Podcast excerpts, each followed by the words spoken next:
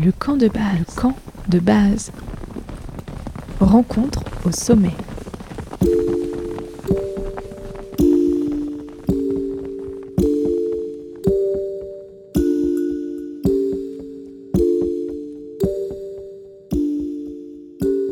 Bonjour et bienvenue dans le sixième épisode du camp de base, le podcast des rencontres au sommet.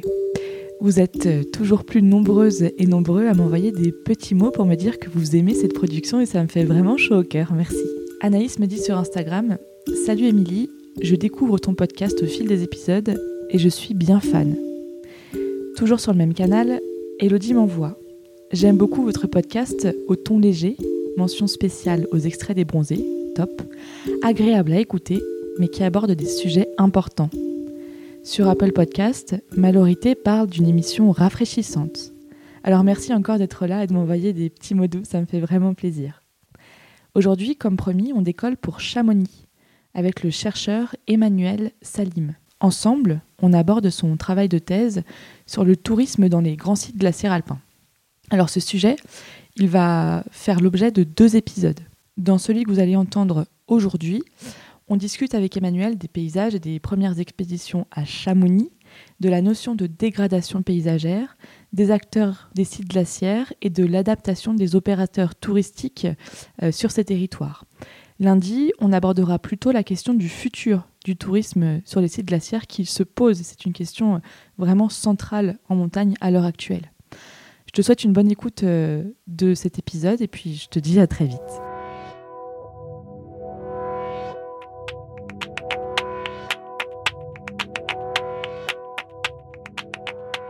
Bonjour Emmanuel. Donc euh, tu es docteur en géographie et tu as défendu ta thèse. Est-ce qu'on dit défendre d'ailleurs? Oui, on dit encore défendre. On dit encore défendre. Bah, tu as défendu ta thèse euh, le 9 décembre dernier. Le titre est le suivant Le tourisme dans les grands sites glaciaires alpins, perception et adaptation à l'évolution des paysages. C'est donc, euh, comme je le disais, une thèse en géographie. Toi, t'es pas originaire des montagnes, tu peux nous raconter d'où tu viens? Alors effectivement, moi je, suis originaire de Dunkerque, donc dans le nord de la France, donc euh, dans le plat pays. Euh, et donc je suis arrivé à Grenoble euh, il y a maintenant 8 ans, je dirais, principalement pour la montagne, pour pratiquer la montagne. et puis de fil en aiguille, j'en suis arrivé à avoir l'opportunité de travailler sur ces questions-là de manière professionnelle. C'est la question fil rouge de ce podcast. C'est quoi ton camp de base? Il est dans quel massif? Et qu'est-ce qu'on y trouve? Ah, Je pense que j'aurais du mal à donner qu'un seul camp de base. Euh, je pense que j'en ai au moins au moins deux aujourd'hui. J'ai un de mes camps de base, ben, c'est Grenoble, hein, c'est un peu le lieu où je vis, le lieu depuis lequel euh, je pars arpenter les montagnes. Puis j'ai un deuxième camp de base qui est plus relié euh, à mes recherches et qui est Chamonix, la vallée de Chamonix, où j'ai fait beaucoup d'enquêtes, beaucoup de terrain là-bas, j'ai tissé une relation avec les acteurs, ce qui fait que je dirais que j'ai le pendant professionnel qui est à Chamonix et puis le pendant personnel qui est à Grenoble. Et puis je vais bientôt en avoir un troisième qui sera le Valais en Suisse, où, où là je vais mixer les deux. Très bien. Alors, je me suis un peu renseignée euh, auprès de tes collègues. T'es pas venu tout de suite à la recherche? T'as un parcours euh, serpenté? Ouais, on peut dire ça, ouais. Euh, ouais, non, c'est sûr. À la base, euh, j'étais paysagiste. Euh, et puis, alors, j'ai commencé en, en, faisant un CAP dans l'aménagement du paysage. Et puis, de fil en aiguille, j'ai fait un BEP. Et puis, de fil en aiguille, je me suis rendu compte que les études, c'était finalement pas si mal. Alors, je les ai reprises un peu sur le tard. Puis, ensuite, un BTS. Ensuite, comme j'aimais la montagne, je voulais un travail qui me rapproche un peu plus de la montagne que ce que pouvait me permettre euh, le métier de paysagiste. Et donc j'ai fait une licence pro qui s'appelle Valorisation des espaces des produits montagnards à l'Université Savoie-Mont-Blanc. Ce qui m'a beaucoup intéressé, j'ai pu faire mon stage autour des questions de, randonnée, de, gestion des itinéraires de randonnée, ce qu'on appelle les schémas directeurs de randonnée, avec la communauté de communes de Haute-Tarentaise. Donc moi, j'étais assez satisfait de ce, de ce travail-là, euh, mais il y avait peu de postes à ce moment-là. Alors j'ai quand même passé le concours euh, catégorie B de la fonction publique pour pouvoir intégrer un poste hein, que, que j'ai eu. Mais euh, les opportunités n'étaient pas ouvertes. Alors, il y avait un master qui s'appelait Master Géographie et Montagne, toujours à l'Université Savoie-Mont-Blanc. Et donc je me suis dit que j'allais y aller pour voir. dans le même temps, je venais d'avoir le probatoire de l'accompagnateur en montagne, du coup euh, c'était l'occasion de euh, faire l'accompagnateur euh, en même temps que, ce master. Et puis donc dans le master, j'ai rencontré Ludovic Ravanel pour mon, pour mon mémoire sur les guides de haute montagne, sur l'impact du changement climatique sur les guides de haute montagne. Et en fait, quand j'ai commencé à travailler en recherche, à faire de la recherche, j'ai vraiment on peut dire, été pris de passion par, par cette activité. Euh, et en fait, dès la fin du M1, j'étais persuadé, je voulais faire une thèse absolument.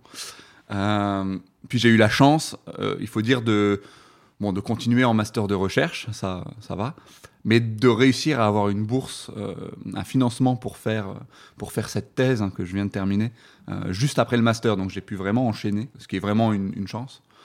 Et donc voilà un petit peu ce qui m'amène jusqu'ici. Quel parcours?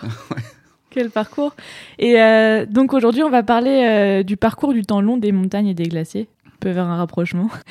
Est-ce que tu peux nous raconter un peu euh, bah, depuis quand les glaciers font l'objet finalement d'une mise en tourisme? On, on, parle principalement de 1741, c'est la date un peu marquante pour nous en France, hein, parce que c'est la, la, date des premières visites des Anglais Windham et Pocock à la mer de glace. Euh, donc c'est deux Anglais qui, qui, font le grand tour, hein. euh, donc qui visitent l'Europe euh, à, cette période-là, qui vont s'arrêter à Genève, qui est l'un des, des points de passage des itinéraires qui composent le grand tour. Et à Genève, ils vont entendre parler d'une curiosité qu'on appelle les glacières, les glacières de Chamonix, hein, à l'époque on appelle Chamonix. Et puis ils vont se frayer un chemin jusqu'à jusqu'à Chamonix. Alors c'est pas simple, hein. il n'y a pas de route, il n'y a pas d'accès facile. Hein. Ils vont mettre cinq jours depuis Genève pour atteindre Chamonix. Et puis une fois à Chamonix, ils vont arriver à un endroit où il n'y a pas d'hôtel, il n'y a, rien qui accueille les visiteurs. Hein. Ils vont devoir se loger. Alors la légende raconte euh, euh, dans le prieuré. Euh, de Chamonix et puis ils vont chercher quelqu'un qui pourrait leur montrer ces fameuses glacières et alors c'est pas évident parce qu'à l'époque les gens se demandent euh, quelle drôle d'idée de vouloir aller voir ces glaciers. Il faut, se rappeler que euh, à cette époque-là, les glaciers sont plutôt vus de manière négative, notamment parce qu'on est euh, dans, ce qu'on appelle le petit âge glaciaire, donc une période où, pour faire simple, les glaciers ont, pris de la masse, ont pris de la longueur, ont avancé dans les vallées et, souvent détruisaient les infrastructures ou les, ou les terrains agricoles. Et donc les glaciers, ils étaient connotés plutôt négativement. Alors on avait quand même quelques quelques, quelques personnes qui allaient, euh, qui allaient euh, autour de ces glaciers, pas tant pour les voir que pour euh, soit aller chasser à, ces, altitudes, soit aller chercher des cristaux dans, dans les montagnes. On avait les chasseurs de chamois et puis les cristalliers principalement. Et donc, c'est parmi ces populations, on, imagine hein, que, qu'ils ont trouvé des, des guides, des premiers guides entre guillemets, hein, qui vont les accompagner jusqu'à, jusqu'à la mer de glace. Donc voilà, je pense que la mise en tourisme des glaciers, elle débute par cette visite. Alors, euh, ça, c'est vraiment euh, très franco-centré. Hein. En réalité, euh, des visites de glaciers, il y en a eu avant. le glacier du Rhône, il est visité en 1708. Ah. Du moins, c'est ce qui en ressort de l'histoire, des aspects plutôt scientifiques de, d'encyclopédie montagnarde. Enfin, on essaie de cartographier un petit peu les, différents espaces. Alors, en réalité, c'est pas tout à fait différent de la mer de glace, hein, parce que ces deux visiteurs, ils viennent aussi pour faire des mesures. donc, bon, voilà, en gros, pour répondre à la question, euh, milieu du XVIIIe siècle, les glaciers commencent à être mis en tourisme, comment, commencent à être visités euh, d'une manière touristique et sont mis en tourisme un peu dans la foulée, en fait. Est-ce qu'on sait à quoi ça ressemble à cette époque, euh, Chamonix, et les paysages finalement qu'on ah. traverse? Ouais, on s'en doute parce qu'on a des reconstitutions des extensions glaciaires à cette époque. Bon, si on, c'est vrai que Chamonix devait être assez marquante pour ces glaciers. Hein. si on imagine la mer de glace, son front descendait jusque dans le fond de la vallée. Euh, donc on voyait le front de la mer de glace dans le fond de la vallée de Chamonix. Euh, le glacier des Bossons descendait également très bas, donc euh, je pense qu'on avait un paysage glaciaire beaucoup plus important qu'on pouvait observer depuis Chamonix. qu'aujourd'hui. Et puis après, si on monte au Mont-en-Vert, donc ce qui est aujourd'hui l'un des sites touristiques majeurs du tourisme glaciaire en France, euh, bon, bah là, on avait hein, ce qui a été décrit comme une mer agitée qui aurait gelé instantanément sous une bise, ce qui a donné son nom à la mer de glace. Donc, faut imaginer un, très grand glacier un peu mouvementé avec des crevasses, des mouvements de terrain, très blanc. Est-ce que toi, tu peux nous expliquer euh, quels sont les sentiments qui t'ont traversé la première fois où tu es arrivé à Chamonix? C'est quoi le paysage pour toi que tu vois et qu'est-ce que ça, ça induit, quoi? Alors, la première fois que je suis allé à Chamonix, euh, j'avais Oh, c'est une bonne question. J'avais 15 ans peut-être. Je sais plus exactement. Euh, et puis, j'avais, on avait, j'étais avec mes parents, on avait l'objectif d'aller euh, d'aller voir la mer de glace. Alors, j'ai pas de souvenir vraiment d'arriver à Chamonix et de ce que je vois à Chamonix. Franchement, je m'en souviens plus la première fois que je suis, je suis allé. Par contre, je me souviens euh, de quand on est arrivé à la mer de glace et qu'en fait, on imaginait un glacier beaucoup plus grand et beaucoup plus blanc. Et en fait, on a été un peu déçus quand on est arrivé euh, sur, sur ce glacier. à l'époque, hein, c'était il y a bien longtemps, donc le paysage a encore changé depuis. Euh, mais ouais, il y a vraiment eu ce sentiment de dire mais où est-ce qu'elle est la mer de glace? Et alors, alors ça c'est marrant parce que j'ai fait pas mal d'enquêtes à ce sujet et puis cette question-là, elle elle ressort quand même. Enfin, plutôt cette exclamation quand on arrive sur le glacier de se dire mais où est la mer de glace? C'est marée basse, euh, elle est partie. C'est des choses qu'on entend tous les jours en faisant, en faisant mes recherches après, de me rendre compte que tout le monde disait la même chose que ce que j'avais pu dire quand j'y suis allé. Et comment est-ce que euh, t'en viens à te demander, euh, du coup, quelle est l'évolution des paysages et, en quoi ça va impacter le tourisme? Pendant mes deux années de master, j'ai travaillé sur euh, la question de l'évolution du métier de guide de haute montagne face au changement climatique. Et donc, ça a intégré déjà la manière dont les guides de haute montagne vivaient ce changement de paysage lié au fait notamment que certaines voies en, neige ou en glace hein, d'alpinisme euh, sont de plus en plus désenglacées. On parle d'un assèchement de la montagne euh, estivale. On a des grands couloirs, euh, notamment, je pense à l'aiguille verte, qui en été sont, plus praticables faute de neige. on a d'autres exemples, toujours dans le massif du Mont Blanc, la Tour Ronde par exemple, qui a un itinéraire classique, notamment des guides de Courmayeur, qui, des guides italiens, c'est une, voie en neige qui aujourd'hui l'été, en fait, si on regarde cette face, elle est, noire, quoi. Elle est plus blanche comme elle l'était il, y a, il y a 50 ans. Et donc, je dirais que ça, ça a été le, un peu le point de départ de ce travail. À la fin de mon, de mon master, euh, j'avais questionné donc la manière dont les guides percevaient cette évolution du paysage. Je me suis confronté à, on peut dire, une, sorte de barrière parce qu'il y avait déjà une thèse en cours sur les guides haute montagne, sur euh, les impacts et sur euh, leurs adaptations. Donc ça allait faire un peu redondant si, euh, si je m'intéressais à, à la manière dont ils percevaient l'évolution du paysage. Quel travail de qui? Jacques Mouret. D'accord. Et donc l'idée, ça a été de développer un autre thème de recherche, un autre sujet de recherche sur cette fois la question des grands sites glaciaires qui en fait avaient été très peu étudiés. Euh, on avait très peu de recherches, euh, au moins dans les Alpes. Il y en a quelques exemples, on pourra y revenir sur euh, les, autres, pays dans le monde. Mais très peu de recherches sur nos grands sites glaciaires alpins qui sont quand même assez constitutifs de, du tourisme autour de, Chamonix, par exemple. On avait très peu de, de, recherches sur les impacts du changement paysager sur ces grands sites et ce que ça impliquait. Donc c'est un peu ça qui a lancé le travail de thèse. D'ailleurs, dans, ton, dans, ton, dans ta thèse, tu introduis la notion que je connaissais pas de dégradation euh, paysagère. Alors, ça veut dire quoi? Et euh, c'est un problème ou pas? Et pour qui? Ou pourquoi c'est une question multiple. Alors, la dégradation du paysage, c'est une notion que, qui est discutée. L'idée, c'est de dire que les paysages changent dans la manière dont on les perçoit et qu'ils changent de manière négative. Par exemple, pour le guide de haute montagne, au lieu de voir euh, sa face qui en été blanche, il va la voir grise et ça, ça induit un sentiment euh, négatif chez lui. Pour les visiteurs qui viennent à la mer de glace, eh bien, ils s'imaginent un glacier blanc euh, ou plus d'ailleurs, hein, c'est pas forcément évident, mais ils vont ils vont voir quelque chose. En, gros, c'est une évolution du paysage qui induit un jugement négatif. Euh, alors, est-ce qu'on peut vraiment parler de dégradation du paysage? En fait, euh, ça c'est, euh, ça c'est du coup, on peut pas vraiment parler de dégradation du paysage en tant que tel, étant donné que ça dépend vraiment du jugement d'une personne, quoi.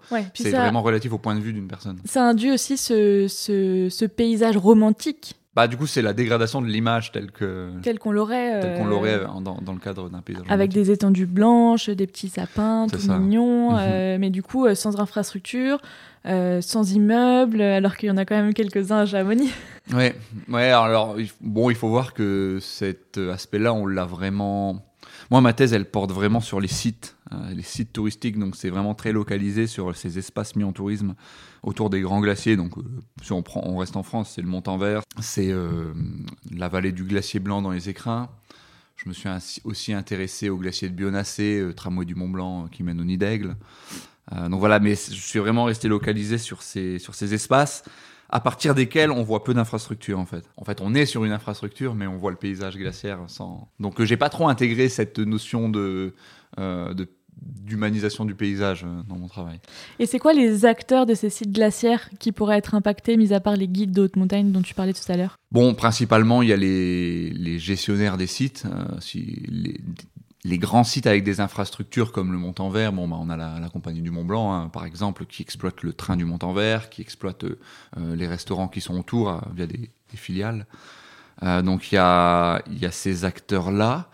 Il y a les accompagnateurs en montagne aussi qui, qui, développent des excursions, des randonnées autour des glaciers. Euh, dans les écrins, il y a les gardiens de refuge aussi qui sont, qui sont impactés. Il y a ce qu'on appelle les gros tus, c'est euh, les gens qui creusent les grottes de glace. Sur d'autres sites, euh, il va y avoir les exploitants de remontées mécaniques, euh, type euh, comme on va avoir sur le glacier de, de Chin ou, euh, d'autres glaces. Je me suis plutôt intéressé à des glaciers en, Autriche, notamment euh, glacier de Stubai, où, on a aussi ça. Qu'est-ce qu'on pourrait avoir d'autre? Après, il y a les acteurs. Euh, alors moi, je m'y suis beaucoup moins intéressé, mais il y a les acteurs non touristiques. Je pense à EDF euh, pour la mer de glace avec les captages d'eau, les captages hydroélectriques. Euh, après, il euh, y a tous les, toutes les personnes qui visitent ces sites, qui pratiquent ces sites. Euh, les alpinistes, les skieurs, les, les simples randonneurs, les, les, les, gens qui viennent juste voir le glacier qui redescendent. Donc dans tout ce panel d'acteurs, mmh. finalement, est-ce qu'on peut dire qu'il y a un impact de cette dégradation paysagère? En mettant des guillemets mmh. Euh, Et quelle est-elle? Bon, il y a un impact du retrait glaciaire, ça c'est ça c'est évident, et de tous les processus liés euh, au changement climatique qu'on observe en haute montagne. Alors, euh, qu'est-ce que c'est que ces processus? Donc, on a le retrait glaciaire en tant que tel, perte de longueur, perte de volume et donc perte d'épaisseur, qui va avoir un impact sur, sur les activités. Il y a des processus qu'on appelle des processus paraglaciaires. C'est tous les processus qui sont pas directement glaciaires, mais qui sont liés à la déglaciation. Ça va être par exemple la dégradation des moraines, euh, les déstabilisations de moraines par exemple. Pour dire simplement, c'est l'accumulation des roches qui ont été véhiculées par le glacier et qui forment des espèces de buttes de cailloux, si on, si on peut dire ça oui. euh, simplement, euh, autour du glacier. Et donc, quand le glacier se retire, ces moraines, en fait, elles se, elles se déstabilisent pour atteindre en fait une, une inclinaison qui est euh, euh, sur laquelle elles vont être stables. Et donc, plus le retrait glaciaire est rapide, plus la moraine elle, est déstabilisée rapidement, et donc euh, on a un temps pendant lequel euh, elle est, complètement instable. Il y a aussi un autre, un autre phénomène qu'on appelle le euh, la décompression post-glaciaire. Alors, euh, alors, on a un exemple très parlant, hein, si euh, des gens qui vont dans les écrins nous écoutent. Euh, le refuge de la Pilate, il est l'exemple même de, de, ce, de, ce, phénomène. Hein. En fait, on, avait une, faille, une instabilité dans, dans, un énorme bloc de roche, hein, pour faire simple. Et donc, pendant longtemps, le, glacier a appuyé sur ce bloc de roche, a compressé ce bloc de roche. Et donc, maintenant que le glacier perd en épaisseur et donc libère sa force de compression sur la roche, en fait, on a la roche qui se met à glisser. Et alors, c'est particulièrement frappant dans le cas du glacier de la Pilate parce que, en fait, euh, la faiblesse sur cette roche, elle se trouve pile au milieu du refuge. Et donc, on a le refuge s'ouvrant en deux. Euh, avec une grande fissure en plein milieu du refuge. Donc c'est euh, assez parlant. Donc ça, ça fait partie encore des phénomènes paraglaciaires. Et puis on a un troisième type de phénomène, euh, de processus qui sont euh, relatifs à la dégradation du permafrost. Alors qu'est-ce que c'est la dégradation du permafrost? C'est euh, qu'est-ce que c'est le permafrost? Déjà, c'est l'ensemble des, terrains qui sont gelés en permanence plusieurs années consécutives, et donc le changement climatique induit un réchauffement de ce permafrost, sa disparition, et donc ça peut également créer alors des problèmes de chute de pierre, d'augmentation des écroulements, euh, et puis euh, dans certains cas euh, des déstabilisations d'infrastructures. Par exemple, sur le, autour du glacier d'Aletsch, on a un téléphérique qui amène sur le point de vue le plus haut du côté valaisan du glacier d'Aletsch, et en fait cette infrastructure aujourd'hui qui est construite dans du permafrost commence à bouger du fait de cette dégradation. Il y a plein de problématiques, comme tu viens de nous l'expliquer. Quand on regarde seulement par la lunette touristique, comment est-ce que les opérateurs touristiques y font pour s'adapter à ce changement climatique qui induit tous ces, tous ces changements mmh. sur les glaciers, sur les sites glaciaires? D'une manière générale, ils vont s'adapter en mettant en place ce qu'on appelle des stratégies d'adaptation réactive. Alors, euh, toute une littérature sur, sur, la, sur les stratégies d'adaptation. Mais en gros, ce qu'ils vont faire, c'est que, euh, et la majorité des adaptations qu'on observe, c'est celle-ci, ça va être de, en gros, de réparer le problème. Euh, par exemple, si, euh, si le glacier est plus accessible parce qu'il a perdu 10 mètres de longueur, et eh ben on va rajouter 10 marches. On a un exemple aussi parlant autour du glacier d'Aletsch. Hein, on a une, une, infrastructure qui est construite dans un, dans un, dans un terrain qui est en mouvement du fait de la décompression post-glaciaire.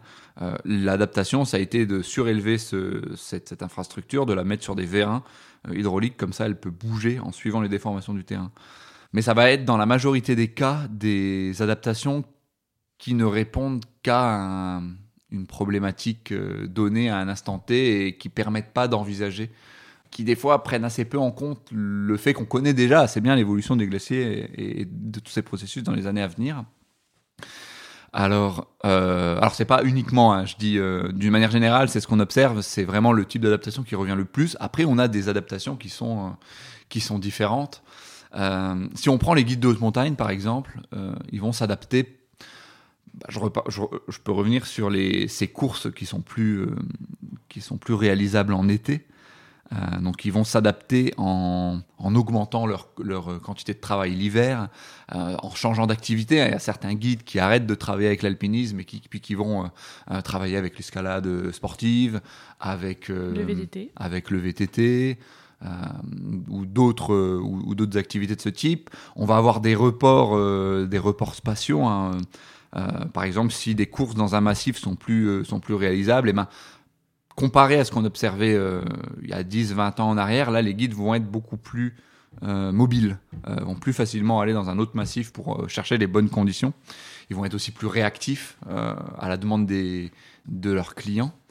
Et puis, si on regarde les grands opérateurs, euh, on va avoir des projets, des grands projets de transformation des sites qui visent à euh, libérer euh, la dépendance au glacier de ces sites. Alors c'est le cas notamment d'une partie du, projet de réhabilitation du, site du Montanvert, qui est assez intéressant. Hein. C'est en gros, l'idée, ça a été de dire que on a, avec ce retrait glaciaire, avec ce, retrait de la mer de glace,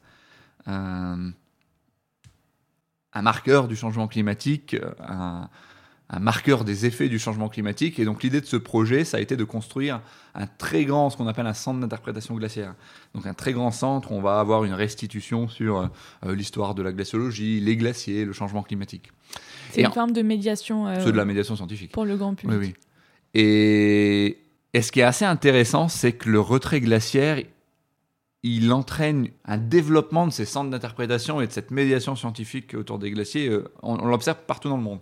On l'observe, euh, moi, sur les terrains que j'ai pu investiguer dans les Alpes, c'est quelque chose qu'on observe très bien. Euh, c'est quelque chose qu'on observe aussi au Canada, c'est quelque chose qu'on observe en Islande. c'est un peu une tendance générale d'aller vers une forme de patrimonialisation glaciaire où on viendrait euh, créer, mettre en place un, espace de restitution du glacier dans l'idée que euh, on continue à le voir aujourd'hui, mais on prépare d'une certaine manière le fait qu'il ne sera plus là euh, demain. Comme si on essayait de le filer dans le temps. Quoi. exactement, c'est exactement ça. Et donc il y a aussi tout un discours autour de l'idée de transmettre les événements, notamment les événements climatiques, quoi, par ce biais-là. Est-ce qu'on n'est pas en train de remplacer le tourisme glaciaire par un espèce de tourisme scientifique? Ah. En fait, on peut dire que le tourisme glaciaire, il est quand même, je pense, lié au tourisme scientifique depuis, euh, depuis sa création. Hein. Les premiers visiteurs qui viennent voir les glaciers, ils sont plutôt du ressort de ce qu'on pourrait appeler le tourisme scientifique. Euh, et ensuite, on a eu, euh, 20e siècle, euh, un développement plutôt de la, valeur esthétique des glaciers. Et c'est vrai que là, on, aurait tendance à revenir sur une plus forte mise en tourisme de la valeur scientifique des glaciers que ce que c'était le cas il y a 20 ans ou 30 ans. Donc oui, d'une certaine manière. Est-ce que tu penses que le monde scientifique, il est prêt pour accueillir? Je, pense, euh, alors c'est pas sur euh, un glacier, mais je pense au pic de Bure, dans le Dévoluy. Euh, il y a quand même un des plus gros observatoires en, Europe du son des étoiles, si on, va vite, quoi. J'y suis allée avec des étudiants en CCST pour comprendre un peu le tourisme scientifique et on a l'impression que les acteurs locaux et les scientifiques n'arrivaient pas à communiquer pour mettre en valeur cette science qui est faite sur le territoire. Est-ce que toi, que ce soit en France ou au plan international, hmm. tu as eu d'autres exemples, d'autres cas où ça marche mieux? Comment est-ce qu'on évalue le fait que ça marche ou pas? Bah, Qu'il y ait un dialogue déjà peut-être qui s'instaure, hmm. euh, qu'il y ait une envie de médiation. Qui est l'envie, euh, ça je pense que clairement de la part des acteurs, il y a une envie de transmettre. Déjà, alors il y a un peu un paradoxe. On vient de faire un travail sur euh, qui a été financé par le Labexitem sur le rôle de ces centres d'interprétation glaciaire, les processus qui ont conduit à leur mise en tourisme et puis la manière dont les, les éléments scientifiques étaient, euh, étaient euh, reçus par les, par les visiteurs. Et mise en valeur, quoi, en fait. C'est cette idée-là. Oui, ouais, c'est comment est-ce que, en gros, la, la, valeur scientifique est mise en tourisme euh, et quel processus engendre ça et puis qu'est-ce que ça implique pour les visiteurs. Donc on voit qu'il y a quand même une certaine volonté de la part des acteurs de le faire. Hein. Euh, si on prend la mer de glace, on a déjà un petit glaciarium, on a ce grand projet de, grand glaciarium, si je peux dire, et puis on a aussi tout l'été un glaciologue euh, qui vient, euh, donc on est une petite équipe du laboratoire Editem notamment, à, venir tous les jours pendant l'été, à se relayer pour faire des, euh, petites conférences sur le paysage, l'évolution liée au changement climatique. Donc on a cet élément-là. En même temps, c'est pas si simple parce que, et on s'en rend compte, on s'est rendu compte en faisant, les, en faisant nos enquêtes, il y a quand même une dualité, un paradoxe entre d'une part une volonté de mettre en valeur cet aspect scientifique des glaciers, mais qui implique de mettre en valeur les questions de retrait glaciaire et de changement climatique, et qui implique, in fine, si on veut le faire bien, de parler du, rôle de l'homme et du tourisme sur le changement climatique. Et là, on arrive à un moment donné où euh, les personnes qu'on interroge nous disent, oui, on, met en tourisme cet aspect-là, mais euh, pas être trop pessimiste non plus. Faut pas donner le cafard aux gens. Euh. et donc, il y a alors, en plus, euh, je dis surtout pas ça pour, euh, pour leur, leur jeter la pierre. Hein. Je pense que les, les, gens qui le font hein, sont tout à fait euh, convaincus et, et, et, essaient de faire les choses bien. Non, mais il y a, y, a y, y a, une problématique à l'heure actuelle de l'engagement scientifique mm. dans cette espèce de cafard climatique. Ça, on, on mm. le voit et il commence à y avoir des recherches là-dessus. On a parlé sur la conférence autour du, du 2 degrés à Autran cet automne-là en fait, euh, elle commence à être mise en valeur. Donc j'entends ce que tu dis. Mhm. Donc euh, ils veulent faire bien, pour autant. Euh, pour autant, il y a un moment donné où ils se disent, en fait, on veut quand même attirer des gens. L'objectif de ce développement, c'est quand même de faire, de perpétuer le tourisme. Donc on va éviter de dire que que le tourisme est une des grosses causes du problème. Oui. et donc là, il y a un peu un paradoxe. Ce serait un peu comme se tirer une balle dans le pied. Bah oui, oui. Et c'est, mais ça, c'est, ouais, c'est, j'ai pas de réponse, hein. c'est un peu insolvable comme, comme problème. Et euh, ce que tu as pu voir par exemple en Autriche, tu nous parlais de l'Autriche tout à l'heure, mhm. euh, est-ce que ça tend sur les mêmes réflexions ou on trouve ailleurs ce qu'on trouve déjà en France euh, au niveau du tourisme scientifique et, et, justement de la valorisation de ces sites glaciaires en relation au changement climatique? Alors j'ai étudié un, un site particulièrement en Autriche, c'est le glacier du Pastersee, euh, Franz Josef Hohe, c'est le plus grand glacier euh, autrichien. C'est un peu le pendant autrichien de la mer de glace, hein. c'est un peu le même, la même configuration, sauf qu'on y va en voiture plutôt qu'en train. Et alors, bon, je pense que je suis un peu biaisé parce qu'il y a la question de la langue, euh, peut-être une culture qui est un peu différente.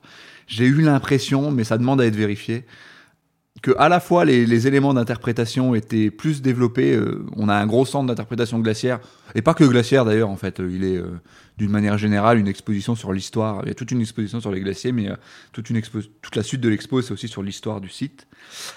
Donc on a une scénographie qui est, je pense, beaucoup plus aboutie que ce qu'on trouve aujourd'hui au Mont-en-Vert, alors qu'il va devenir obsolète quand le nouveau projet de glaciarium sera en place. Et en même temps, j'ai, dans les entretiens que j'ai faits, j'ai senti une moins grande implication de la part des acteurs. Alors, mais bon, ça reste à, vérifier parce qu'il y a quand même un, biais. Euh, je veux dire, je parle pas allemand, donc on dialogue en anglais, c'est quand même pas forcément. Euh, on n'a pas la même. Euh, on peut pas dire les mêmes choses, donc c'est peut-être un peu lié à ça. J'ai eu l'impression que les opérateurs en France avaient une perception plus négative des impacts du changement climatique sur leurs espaces qu'en Autriche.